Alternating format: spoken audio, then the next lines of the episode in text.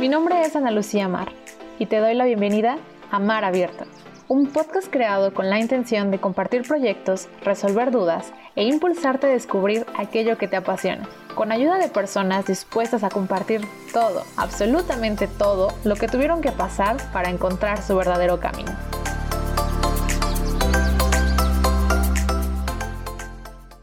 En este episodio platicamos con Ana Sofi Salas. Ella es creadora y directora de Endemos Coworking, es graduada de administración y con una carrera técnica en turismo, le dio un giro a su vida y decidió seguir su pasión en el mundo de la creatividad.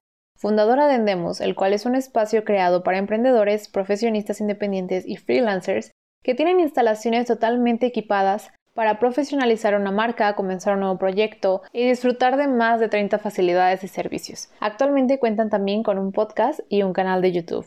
Hola a todos, bienvenidos a Mar Abierto. El día de hoy estoy muy feliz de estar con Ana Sofía Salas. Ella es creadora y directora de Endemos Coworking y pues te doy la bienvenida a este espacio. Gracias, Ana Lucía. Hombre, un placer estar aquí. La invitación, cuando vi tu mensaje, de verdad, siempre recibí ese tipo de mensajes, alegran el día y más cuando es una invitación un proyecto tan interesante y tan padre, ¿no? Que es compartir. Antes que nada, me gustaría que nos platicaras quién es Ana Sofi Salas y pues cómo nace este proyecto de Endemos. Ana Sofi es la segunda hija de cuatro hermanos, este, y fui la primera mujer en casa.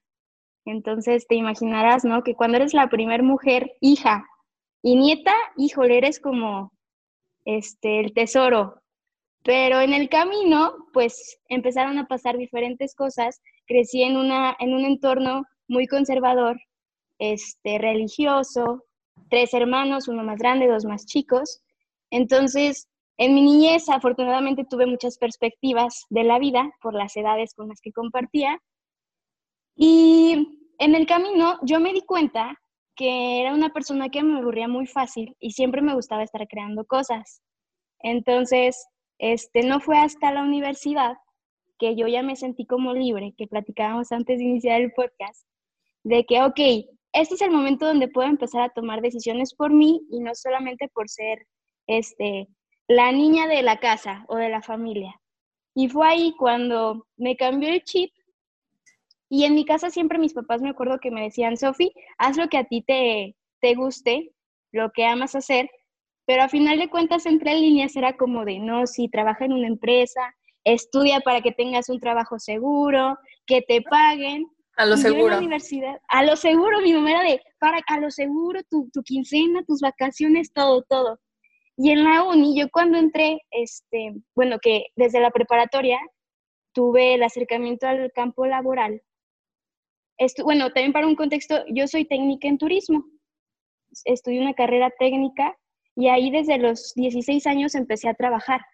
Bueno, hacía unas prácticas profesionales y eso también como que me empezó a mover ahí el chip de no, a mí no me gustaría, está padre estar en, partes de, empresas grandes y todo, pero, pero no me permitían hacer cosas que, yo a veces proponía, ¿no? Y menos a esa edad que decía, no, esta chavita de 16 años, ¿qué, ¿qué puede venir a aportar nuevo? Bueno, ahí empezó, ¿no? Como ese chip.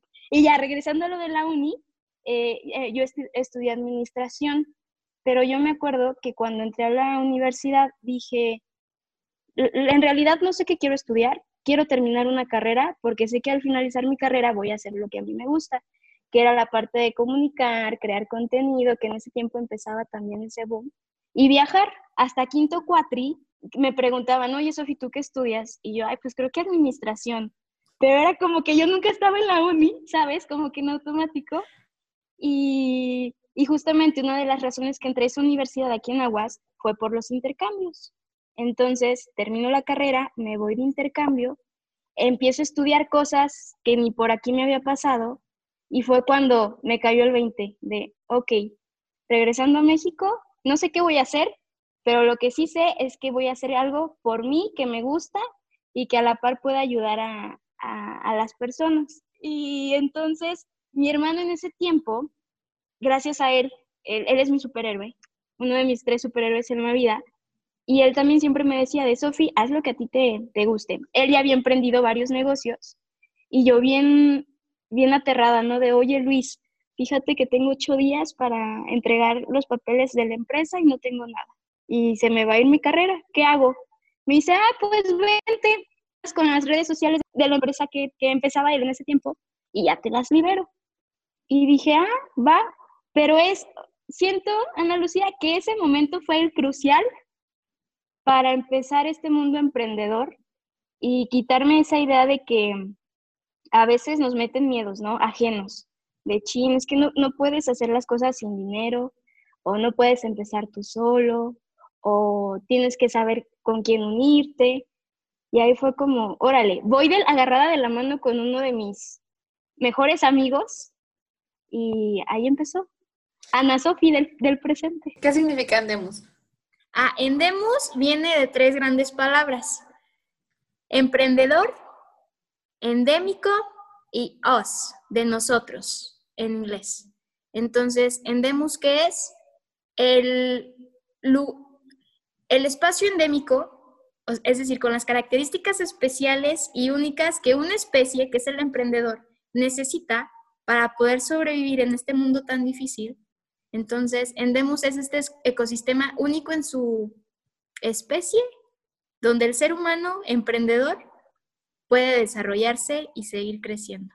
Endemus nace al momento de que el primer proyecto junto con mi hermano empieza a tener forma, empezamos a armar un equipo y cuando nos dimos cuenta también de que nuestro contacto con emprendedores era en la educación, pero hacía falta algo hacia los emprendedores, que era un lugar donde ellos se sintieran identificados, donde pudieran encontrar personas para conectar, donde supieran que estar solos en el camino de emprender no es fácil, pero que estando con las personas correctas en el lugar indicado puedes continuar haciendo cosas nuevas.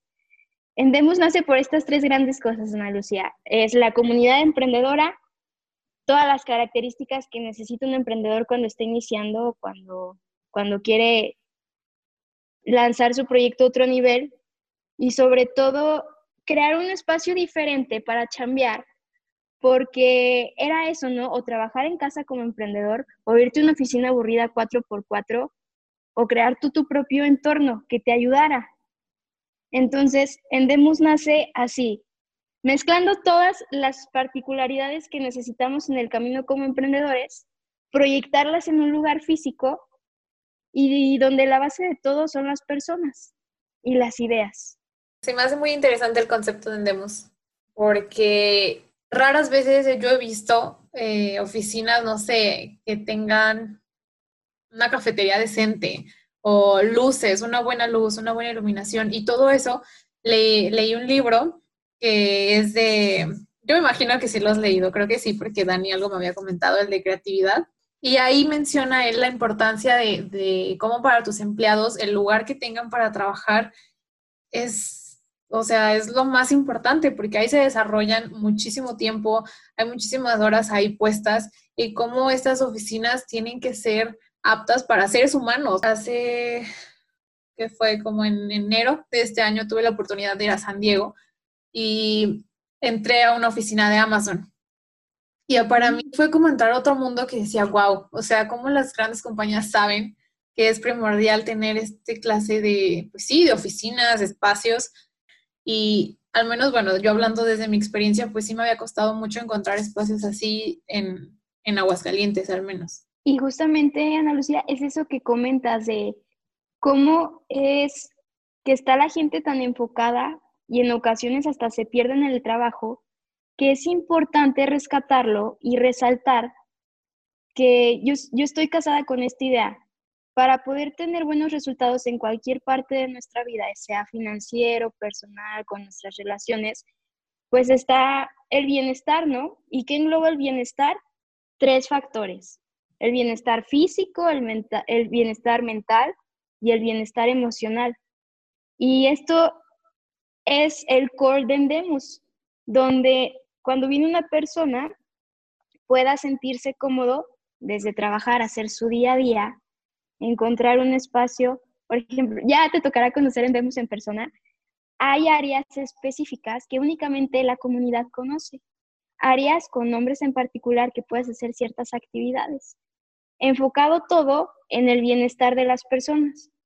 Tenemos una, una cabina de meditación, un espacio de barra con cheve y la parte emocional e intelectual, ¿no? Biblioteca, compartimos conferencias, talleres.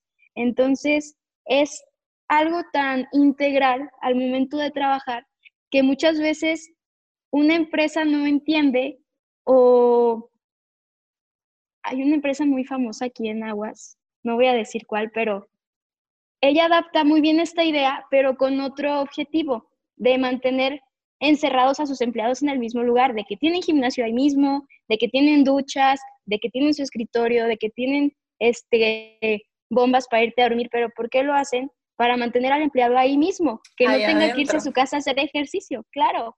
Y aquí es donde yo rompí un poco como con la visión que, que los coworkings, eh, este, bueno, quieren, ¿no? Con, con las personas, que es dar ese bienestar, que es un equilibrio. De la persona tiene su vida fuera de la chamba, no todo es la chamba. Pero se puede traer la esencia de allá afuera a un lugar para que la persona pueda seguir estando bien en todos los sentidos. Sí, creo que hay que aprender a, diferenciar estos espacios. Me gusta mucho por eso el concepto de Demos, porque, pues sí, o sea, sabes que vas a unas oficinas a trabajar, pero tú estás decidiendo ir a otro lugar y darte como esta oportunidad de ir a otro espacio en el que puedas igual desenvolverte. Aquí me acuerdo que yo trabajé en, trabajé en teleperformance como típica niña que quería ganar dinero y trabajar y estaba en la prepa porque quería este, pagar mi viaje de generación. Entonces me metí a trabajar a teleperformance y yo me acuerdo que emocionalmente me sentía súper mal. O sea, a pesar de que esas son empresas que los que han trabajado ahí a lo mejor que han entrado que a la cocina y tenían mesa de ping pong en un cuarto obviamente blanco y tenías la mesa, pero era un cuartito y ya, pues por eso era como de, wow, tienen mesas de ping pong. O sea, realmente hay muchas empresas que no saben este, implementar esas cosas en las oficinas, porque yo me acuerdo que emocionalmente estaba súper mal. Los fines de semana que me agendaban ocho horas, entonces yo me acuerdo que veía la ventana y me sentía así de que Dios mío, o sea, hay vida, la gente va al súper, eh, veo el sol, pero emocionalmente estaba súper mal, yo estaba aterrada de ir cuando ya veía que me agendaban ocho horas o cuatro, no sé, yo estaba súper mal por el espacio en el que estaba trabajando, o sea, de ver tantas computadoras, toda la gente ahí. Yo la verdad tuve una muy mala experiencia trabajando ahí, pero influye muchísimo, o sea, influye mucho en, esta parte que decías, en la parte emocional de las personas. Sí, y, lo que comentas, Ana Lucia, se me hace bien interesante porque a veces uno, una, bueno, es que a mí también me tocó ser empleada de, empresas algún tiempo. Eh, y te acostumbras a eso y dices, ah, es normal, ¿no? Estar en el trabajo y pensar que hay una vida alterna a lo que estoy haciendo. O que era fin de semana y era como de, ay, domingo, se siente bien raro estar en la mañana en la casa, ¿no? pero era porque ya traíamos el chip como tan acostumbrado a ese estilo de vida que yo creo que llega ese punto de acostumbrarnos, pero no es normal. Entonces hay que mantener esa acción en todos los aspectos, en estas tres bases, como personas y como profesionistas. Tiene que ver algo eh, los colores de, de Endemos, porque me llama mucho la atención que sea amarillo y negro. Sí, de hecho, bueno, esto fue gracias al arquitecto y a la diseñadora gráfica, que yo digo que son los traductores de nuestras ideas, ¿no? Porque a veces podemos traer una idea, pero es importante cómo lo comunicamos, visualmente, con lo que sentimos con las manos. El amarillo nace, bueno, es la base porque es como el core de los otros emprendimientos que inicié con, con Luis Felipe, mi hermano me recuerdo que al principio, esta es una anécdota, y yo vengo de amarillo, pero esta es una anécdota que yo decía, es que yo quiero que andemos a todo amarillo. Y me decían, pues, estas personas grandes en las que confío de Sofi, primero, por la parte visual, el amarillo puede llegar a ser un poco agresivo y dependiendo del tono de la comunicación, puede ser cansado. Ok, entonces yo dije, yo quiero que andemos, tenga esta personalidad alegre, creativa, de atención, de acción, pero ayúdenme a que ese amarillo se pueda adaptar a diferentes formas visuales. No sé si más o menos se va entendiendo como mi, mi, mi core del mensaje, pero si los colores tienen algo que ver en Endemus, sí, que es el amarillo, el negro y el blanco. En la parte de comunicación es el equilibrio, el yin yang, blanco y negro, y en la parte amarilla es la creatividad, la atención y como mantenerte alerta, que es lo que necesitamos como especie humana, ¿no? Para sobrevivir en este mundo tan, tan difícil y complicado que puede ser en ocasiones. Y ahorita que mencionabas cómo ellos tuvieron, pues influyeron en, esta toma de decisiones de algo que tú querías, ¿cómo le haces en este cuando estás emprendiendo y cómo lo haces para no dejar de perder de vista pues tu objetivo, por ejemplo, en este caso algo simple como los colores, pero que sigas siendo tuyo. ¿Sí me explico? No sé. Claro, completamente, completamente. Es una pregunta bien interesante y bien padre. Creo que ya me pusiste a recordar muchas cosas. Mira, yo me acuerdo que cuando empezamos, yo le decía a Luis, porque Luis Felipe me dijo, tú dale, tú dale con todo lo que quieras intentar, vamos a darle. Entonces yo empecé a hacer mi, lluvia de ideas, mi naming, todo la, el concepto visual, que era lo que quería, este, incluso un lenguaje, porque yo dije, yo quiero que la comunidad seamos tan cómplices todos aquí en Endemus, que tengamos palabras que solamente nosotros entendamos, ¿no? Entonces yo me fui como que en toda esta parte tan de la personalidad de, de Endemus, que pasé desapercibido la parte física de cómo lo iba yo a proyectar, pues en dimensiones, en lugares. Cuando yo platico en la primera ocasión con el arquitecto, le plasmo mi idea, empezamos a trabajar en el proyecto y en el camino empiezan estas ideas, ¿no? De, ok, estás tan enamorada de tu proyecto, pero hay cosas que no son viables o hay cosas que no se pueden hacer. Quieres meter acá un dinosaurio, con huesos como en el, en el Museo de New York o algo, pero el presupuesto es complicado, entonces ahí entra como que un choque, ¿no? De, ok, ¿será que voy por buen camino? ¿Será que mi idea es viable?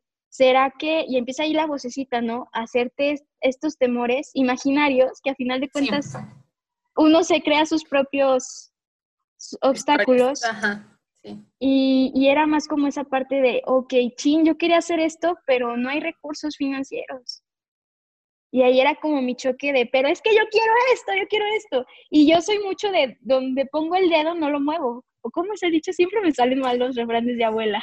No, sí, pero sí sé, sí sé, cuando hablas yo también soy súper mala, pero sí, donde pongo la, sí que... Donde pongo el ojo... Pongo la bala, ¿sí, no? Pongo la bala. Algo así.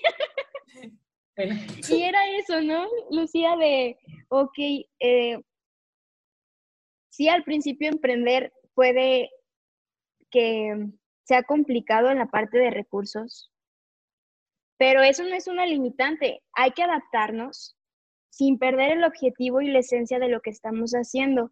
Recordar también que al emprender, mucho de lo que hacemos es un reflejo de lo que pensamos y sentimos de que no hagamos las cosas solamente por dinero, porque eso es un gran error, que, de repente empiezan a salir, ¿no? De, ay, oye, es que empezamos un proyecto y ya salió, empiezan a salir, ¿no? Abajo de las rocas, proyectos similares al tuyo. Y dices, ¡ah, hijo! ¿A poco pensamos todos igual? Pensamos igual. Sí. sí, ¿no? Y es como de, ok, aquí entra la parte de no perder el enfoque en lo que quieres hacer, mantener siempre tu esencia escuchar las críticas de quien viene, sobre todo, porque la gente siempre va a hablar. Entonces es muy importante saber de quién tomarlas y saber o escuchar también las de personas que en su momento si puede, ay, que digas, ay, me dio un calambre en el corazón o en el estómago de escuchar esta crítica, pero es, hay que escucharla. A veces son las que si te abren los ojos y que de mala manera llegan, pero por algo te lo están diciendo. Fíjate que con el podcast me ha pasado que lo primero que, pues al, hacerlo, hablé con una persona, no quiero balconear a nadie, entonces no voy a dar nombres, pero hablé con una persona y, y me decía, es que un podcast de 40 minutos, pues no sé, no sé si todo el mundo lo escuche. Este, yo decía, pues eso es un podcast, o sea, quien le interese lo va a escuchar de principio a fin. Pero me refiero a que recibía muchos comentarios como de, pues que si el, el, o sea, el color del logo, el contenido, a quién, a quién iba a invitar, o sea, es eso. Y justo una de esas personas al principio me dijo, ¿y luego cómo lo vas a monetizar? O sea, ¿qué, ¿qué vas a ganar tú? Y fue la primera vez, o sea, yo ya tenía todo el proyecto y fue la primera vez que yo pensé en dinero, en, o sea, en el podcast. Porque dije, ah, o sea, pues, no, nunca pensé en el dinero. Y eso ahorita digo, qué bueno que nunca lo vi por ese lado. Pero después sí dije, ¿estará mal que no esté pensando en ganar dinero?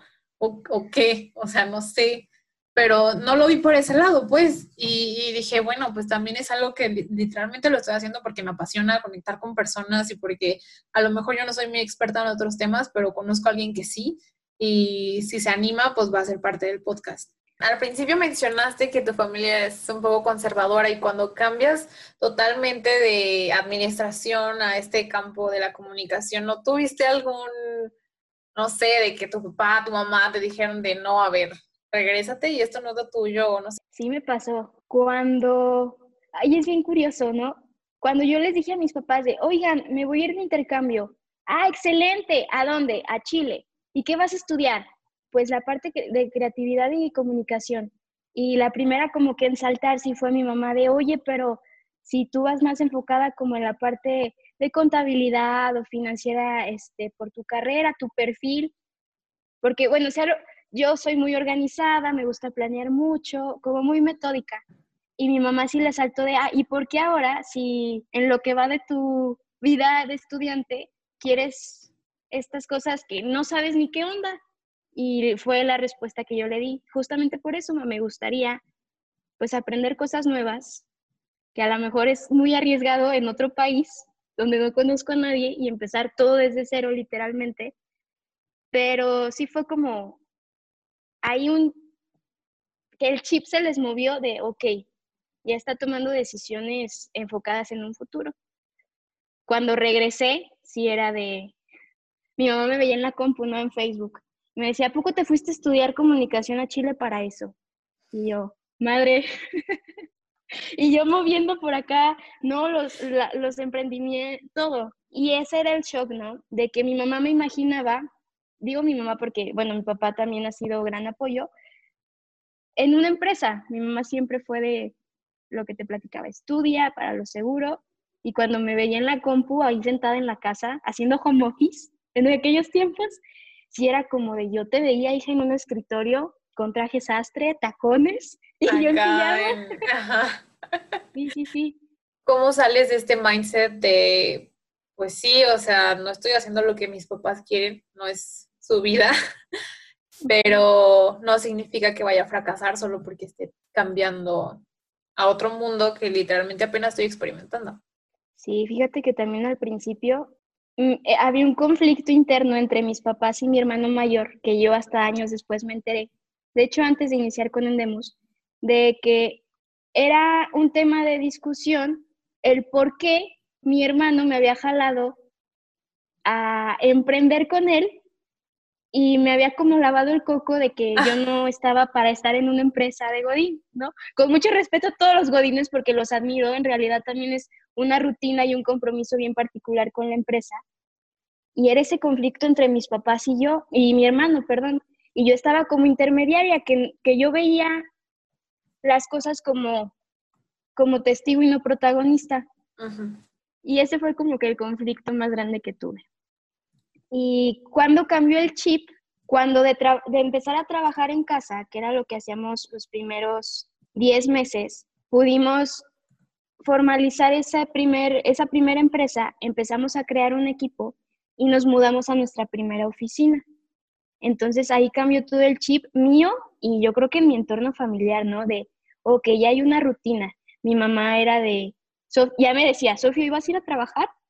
Y yo, sí, ma y me salía de tal hora a tal hora, regresaba, eh, me empezaban a preguntar de, de, los chavos del equipo, veían que andaba pues ahora sí que en la oficina, y ahí fue como ese cambio, ese salto de estar trabajando sola en casa y hablando por teléfono solamente con mi hermano de negocios, que para mi mamá era estar en Facebook, Ajá. a cuando pasamos a, a tener una oficina propia, ya con un equipo con la responsabilidad y compromiso con ellos. Te quería pedir sobre todo unos tips para eso, cuando estás emprendiendo, cuáles han sido estas cinco claves que para ti han sido, ok, necesitas esto y esto y esto y esto. Ok, cinco claves básicas que necesitamos todos para emprender. Ok, creo que el primero de ellos sería desde el core, que somos nosotros. Identificar qué habilidades, qué nos gusta hacer, qué no nos gusta hacer, que también es muy importante saber qué, qué es lo que de plano no... Porque si te dicen, uy, Ana Lucía, fíjate que tengo un emprendimiento o un, quiero emprender algo nuevo. Es una barra de café este, con esencias de, no sé, de la India, bla, bla, bla, está bien padre, este es el concepto. Tú dices, ah, ok, está bien chido. A ti sí te gusta el café, pero ¿y si no te gustara el café y te enamora la idea, lo harías? Creo que no. Entonces es el primero, saber qué nos gusta, qué habilidades tenemos, qué necesita el mundo y en un futuro esto te va a poder generar ingresos. Entonces, per, pero primero la base es conocernos nosotros mismos. La segunda, empezar a tener relación con personas que tienen un enfoque similar al tuyo. Hay un autor que dice que nosotros somos el reflejo de las cinco personas con las que más convivimos. Y yo creo que muchas personas ya han escuchado esta, este concepto, pero sí, efectivamente, si no estás tú a gusto en un lugar o si cuando quieres emprender hay mucha gente que te dice, es que no vas a poder, es que estás muy chavita o es que ya tienes muchos años, es que, es que, es que, no, entonces es momento de empezar a cambiar esas relaciones personales que tú tienes para que en vez de ser un freno, empiecen a ser un motor. Creo que esas dos primeras son desde el ser. Ser algo nuevo con cosas, con personas nuevas. El tercero, yo considero que es educarnos. Leer, escuchar podcasts como el tuyo, eh, documentales, saber qué está pasando en el mundo actualmente, conocer nuestro contexto, tratarlo de entender, porque es muy subjetivo dependiendo de la historia que cada quien traiga de casa o de, educación. Y, y, aquí va el cuarto, que yo creo como mezclar el punto número uno, que es cuando ya nos conocemos, sabemos en qué somos buenos, sabemos qué nos gusta, sabemos qué necesita el mundo y además entendemos lo que pasa a nuestro alrededor, podemos empezar a crear cosas que aporten valor. Claro, el dinero es importante y todos necesitamos para poder sobrevivir en este mundo capitalista, pero mientras empecemos a hacer las cosas al principio, como lo que me compartías de, pues yo cuando inicié el podcast no, no pensaba en monetizarlo, que a lo mejor es una etapa primera de emprendedor que, que empiezas a invertirle más tiempo y energía a tu proyecto que lo que monetariamente te da a ti. Pero todo en la vida es como un péndulo. El péndulo cuando, cuando lo jalas para un lado, ahí voy a sacar acá porque me gusta en mañas hablar con, con cosas. Yo pero también, cuando sí. jalas el péndulo hacia un lado, la fuerza va a ser directamente proporcional hacia el siguiente lado. Entonces, aplica en la vida para todo, porque el universo no discrimina entre lo bueno y lo malo. Si actúas de manera positiva para algo o para alguien, a final de cuentas, en algún momento de tu vida se te va a regresar en la misma proporción que lo hiciste. Tal vez no te lo va a regresar la misma persona o al mismo proyecto con el que iniciaste.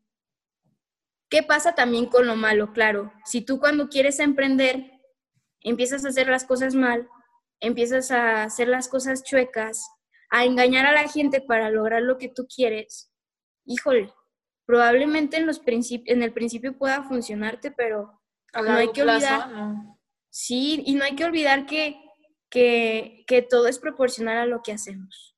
Entonces es eso. Y para finalizar, el quinto punto, yo creo sería la constancia. La constancia. saber cuándo dejar algo, cuando ya tú, uno sabe, es ese instinto, no sé, no es ni de mujer, no es ni un sexto sentido, no es ni intuición, no, tú sabes, es un sentimiento bien particular de, ok, están las cosas, perdón por la expresión, pero están las cosas bien jodidas, pero sabes que puedes continuar. Ok, es ese sentimiento. O cuando estás en algo que dices, no, es que esto está chido, puede que suceda de que me está dando dinero, pero en realidad ya no es lo que quiero hacer. Entonces es escuchar siempre ese instinto tuyo y de nadie más. Porque la gente siempre va a hablar, sea bueno, sea malo, pero siempre va a hablar. Sí, ser honestos con, con, uno mismo. Ahorita, antes de que se me olvide, también te quería preguntar acerca, hablamos un poquito del presupuesto, pero cuando estás emprendiendo, pues realmente hay muchas veces en las que es eso, pues estás emprendiendo y puede que unos sí tengamos el presupuesto, otros no. ¿Y cómo le haces para que esto no sea un impedimento para hacer el proyecto? Claro, y muy buena pregunta, y también me la hacen bastante. Creo que son dos grandes cosas. A final de cuentas, y para poder hacer, el dinero es un potencializador, no es bueno ni es malo, solamente el dinero es una herramienta y un, y un facilitador de las cosas. Yo creo que para cuando empezamos y no hay recursos, hay una opción, el apalancamiento, que es ayudarte de las personas. ¿A qué voy con esto? Que puedes pedir prestado pongámoslo así. Family, fools and friends. Hay gente que confía en tu proyecto, hay gente que te apoya, hay gente que te ama, o hay personas que están buscando cómo invertir su dinero pero no saben dónde. Entonces, aquí es nuestra tarea como emprendedores. Ok, si tengo, estoy enamorada de este proyecto nuevo, pero no tengo los recursos financieros, ok, me acerco primero a mi círculo cercano que me apoya. Family, ahí va el primero. Va a haber alguien que te va a apoyar, no lo dudes. Mientras tú sepas para qué lo quieres, deje las cosas claras, pero sobre todo, tú te comprometas a que vas a regresarles el dinero o de que cuando empiece a haber cierto tiempo de ingresos, se los vas a regresar. Este, está todo claro, la comunicación siempre es la base. Fools, que son como personas ajenas a ti, pero que están buscando igual cómo, cómo poder ayudar, dale también, de, decirle, aquí está este proyecto, y la parte de los inversionistas, que aquí también aterriza mucho de Endemus, porque gracias a personas con, con la misma claridad en la intención, con ganas de hacer cosas nuevas y de aportar valor, junto con Luis Felipe, mi hermano, pudimos acercarnos a este gran grupo de personas que a final de cuentas, gracias a ellos, pudimos hacer muchas cosas al inicio porque ellos invirtieron en la idea. Entonces es esto, investigar.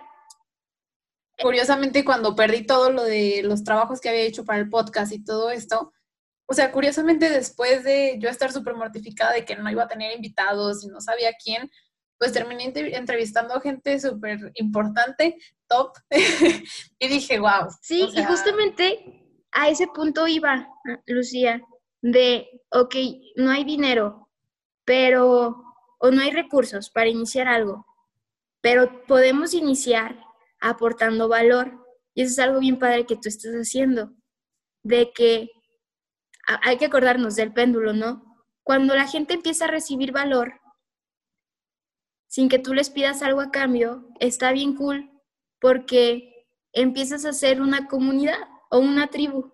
Y ahorita con las redes sociales, increíble, ¿no? De que podemos estar desde casa creando cosas nuevas, compartiendo valor, que probablemente en los primeros meses no se ve reflejado de manera financiera, pero va a llegar un punto que con todo el valor que le estamos aportando a la comunidad digital, esto se va a empezar a monetizar. Y aquí viene la parte también del compromiso como, como iniciadores de un proyecto o de una idea. ¿Qué recomendaría también, por ejemplo, a los emprendedores que quieren iniciar algo? Que trabajemos nuestra marca personal, porque eso actualmente es más congruente y es más, bueno, vende más, no quería usar esa palabra, pero vende más una empresa y un proyecto.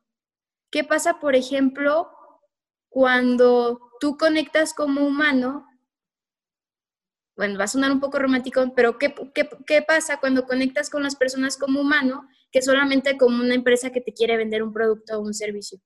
No, pues la persona va a confiar más en el humano que le está hablando que en la empresa cuadrada que solamente publica en Instagram su catálogo de ¡Ay, esta vez tenemos el pollito! Es que para los que me están viendo, Ana Sofi tiene un pollito en la mano que me da mucha risa. ah, es Jacinto. Es Jacinto, el, el, humano que nos está poniendo de ejemplo. Jacinto. Él, aquí es el, el que cuida en Demus. Ahora nosotros estamos en cuarentena.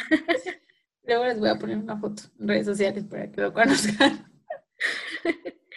Pero sí, creo que esas, en resumidas cuentas, creo que sí me fui un poco, me alargué en estos dos puntos, pero sería esa, apalancarnos con Family, Falls and Friends.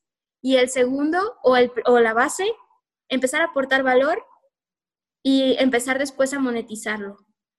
Y bueno, a todo esto quería preguntarte, ¿cómo encontraste, o sea, ya, ya me platicaste cómo, cómo nacen pero realmente tu pasión ¿Cómo la encontraste? Qué bonita pregunta. Y me voy a poner un poco romántica. Pero creo que ha sido un proceso largo de descubrimiento y autoconocimiento. Creo que todo lo que hacemos desde que somos pequeños define mucho de lo que somos actualmente. Y todas las experiencias son, son lecciones de vida ay, sí, sí estoy muy romanticona, pero compartir comunidad, estar sola pero acompañada y crear valor en las personas. O sea, esa es mi pasión. Y tal vez en Demos es, un, es una gran oportunidad de poder, hacerse, poder seguir compartiendo esto, pero al igual que, que esta empresa, sé que lo puedo seguir haciendo de otras maneras. Y esa es la gran parte mutante del emprendedor, que cuando sabes lo que te gusta hacer y tu pasión, lo puedes adaptar en un chorro de cosas. Ahorita lo que dices se me hace muy interesante porque yo sí creo que desde chiquitos sabemos lo que queremos, pero llega un punto en el que te pierdes, a lo mejor en la prepa, bueno, a mí me pasó, este, que sí, te desvías poquito y se vale, pero lo que no se vale es ignorarlo, o sea, ignorar tu, sí, tu, tu, sentido que te dice, es por acá, es por acá, y tú de a lo seguro, pues donde te den dinero, donde puedas tener un trabajo, vacaciones. Se me hace muy interesante, o sea, la verdad, gracias por compartirlo. Y sí, es eso. Y también, o sea, ¿qué, ¿qué, podría decir yo a todos los chicos que te escuchan? De si muchas veces tenemos miedos o no sabemos, si nos sentimos estancados o no sabemos qué más hacer, creo que es eso, escucharnos, hacer una reflexión de qué es lo que hacemos y nos hace sentir bien, porque probablemente ahí está la respuesta. Entonces es mucho saber, conocer nuestro pasado y saber dónde estamos parados el día de hoy. Sí, eso me encanta. Bueno, obviamente en ustedes que están en redes sociales y que todo el tiempo están subiendo contenido y pues siendo creativos.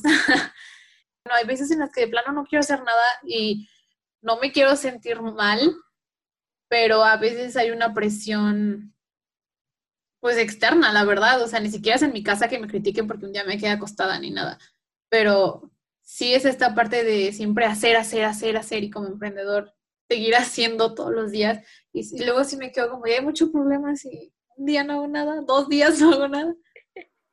¿Cuál es su perspectiva ante esto? Creo que es una pregunta bien, este, que muchas personas tienen su perspectiva de la situación. Y justamente yo también platicaba el otro día en un webinar que la cuarentena para Sofi Salas es, ok Sofi, o te activas o te agüitas.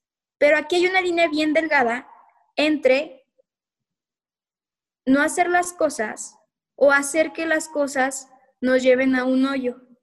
¿Qué es ese hoyo? Puede ser la depresión, la ansiedad, el insomnio, un montón de enfermedades que ahorita creo que son las de la cuarentena, ¿no? Entonces, es esa línea tan delgadita. Ok, si no quieres hacer nada para aprender, está bien. Y es muy respetable porque tú mejor que nadie sabes qué quieres y qué no quieres hacer.